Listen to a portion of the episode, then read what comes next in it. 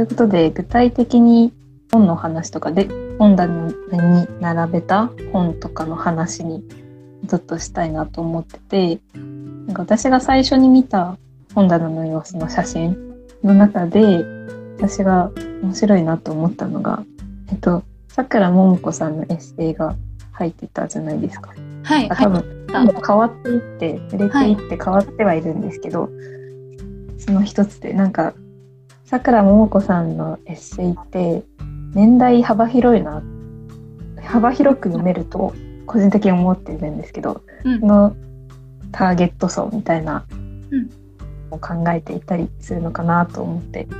あそうですね。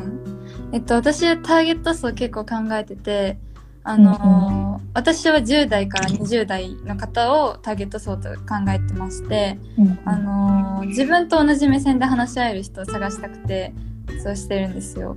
だから本棚も意外と読みやすかったりする本が多いし楽しめる本も多いかなとは思います思いますね。はい。なるほど。はい。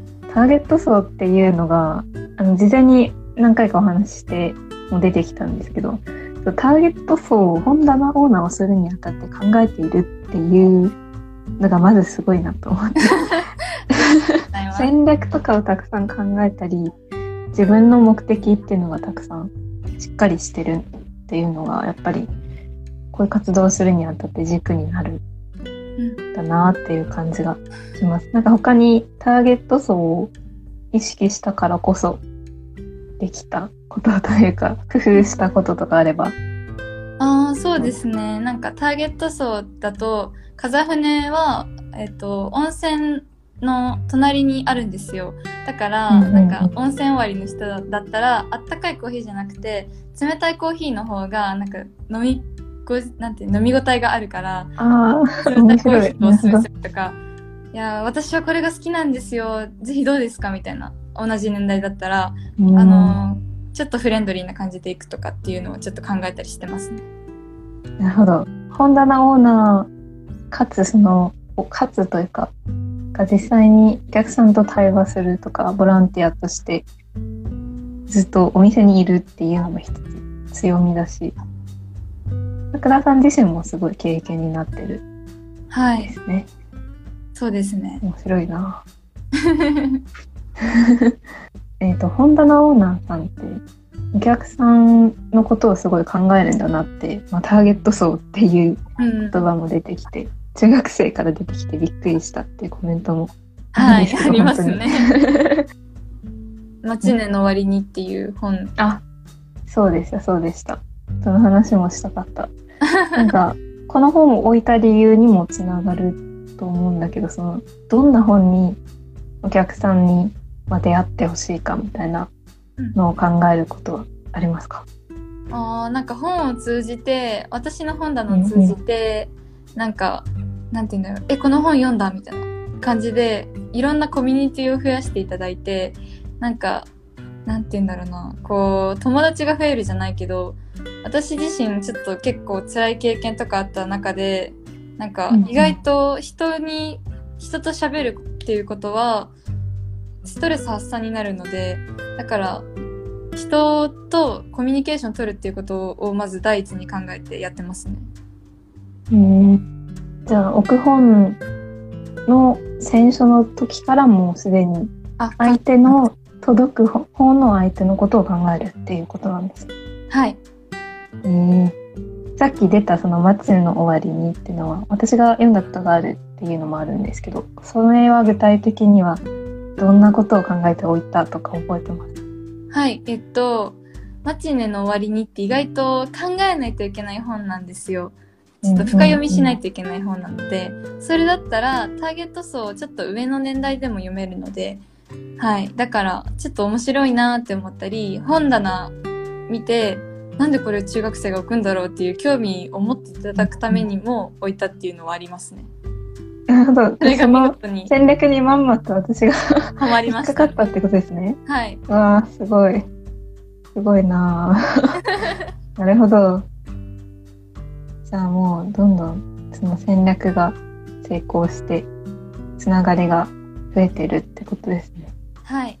うんうん。あ、街での終わりには、聞いている皆さん読んだことあるかわかんないんですけど、平野啓一郎さんの有名な小説ですよね。はい、そうです綺。麗な本ですよね。なんか綺。麗な本です。私、表紙で買ってしまいましたね。ああ、わかる。てか私もそうだな。すごいなんか、うん、黄色と青のあのね。そう。うんうんうんなんか、ペンキのベタ塗りじゃないけど、ちょっとサラーって塗った感じの感じがすごいいい感じで、こう、優しそうな本なのかなって思って手に取ってみたら意外と違う感じの本で、そめうっちゃわかります。うんうんうん、うん。そうなんですよ。だから、ちょっと、あらすじにもなっちゃうんですけど、人生で最、本当にその人は一番愛してますかみたいな感じの本なんですけど、うんうん本当に確かにこの人って私が一番愛してるのかなとか思いながら読むのがすごい楽しかったですね、私は。ああ、じゃあ、小説の中の人物のことを考えるのもそうだけど、自分そうですね。があくまで軸にいるみたいな感じ。はい。ああ、その読み方っていうのも人によっていろいろあるんだなと。あ、あと本、ジャケ買いというのか、本は結構買うタイプっていう話も事前に話しましたよね。はい。カバーとか見た目とかどういうところで見つけたかとかそれが全部本の一部としてなんか読めるみたいな感じは私も思ったことあります？はい。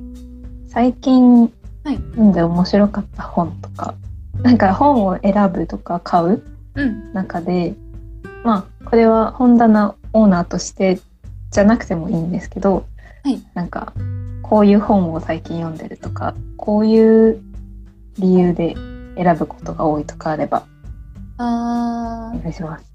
ーはい。えっと、私が本を買うことって2つのパターンがあって、1つは単純なんですけど、イラスト表紙のイラストを見て、これ可愛いから買ってみようって思って読んでみたら、今読んでる本が日だまりの彼女っていう映画化した本でもあるんですけど、うんうんその本が駆け落ちする本なんですよね。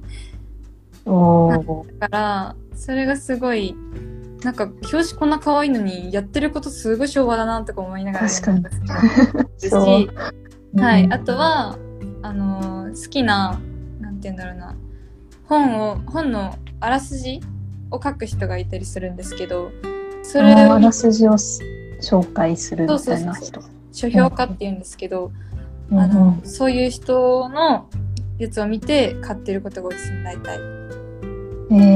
えはい。そうするー、と、事前に結構チェックしてうん、そうそうそう。事前にチェックして買ってますね。小説もたくさん読んでいるっていう話もあるんですけどビジネス本とかも読むっていう話もあ、はい。そうですね最近、ビジネス本の方が多いかもしれない。すごい。最近は、魔法のマーケティングっていう本を読みましたね。マーケティングの話を。これは面白いなと思って買う。あ、そうですね。うん面白いなって思って買いますね、大体。パラパラってめくって読んで、1, 1ページぐらいだけちょっと目を通して、これは面白い本かなって思って見て、それで、あ、面白そうだなって思ったら買うって感じですね。あはい。あ結構アンテナが鋭いなって 思いました。私なんか結構迷っちゃったりするんですけどうん。これは面白いぞっていうのはやっぱり経験値なんですかね。